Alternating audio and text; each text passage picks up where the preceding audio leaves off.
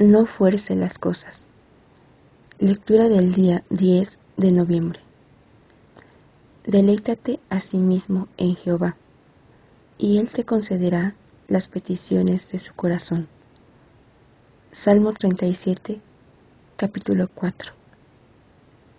Existe una gran diferencia entre que Dios le conceda las peticiones de su corazón y que usted se esfuerce por hacer que sucedan. Cuando intentamos forzar las cosas, solo obtenemos una lucha constante. Se convierte en una carga.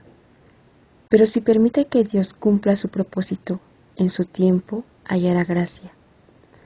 Será todo más fácil.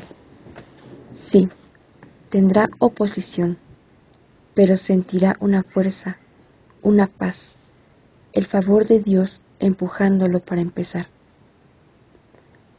Aprendí hace mucho tiempo que Dios no necesita mi ayuda. No tiene que tratar de forzar las puertas para que se abran.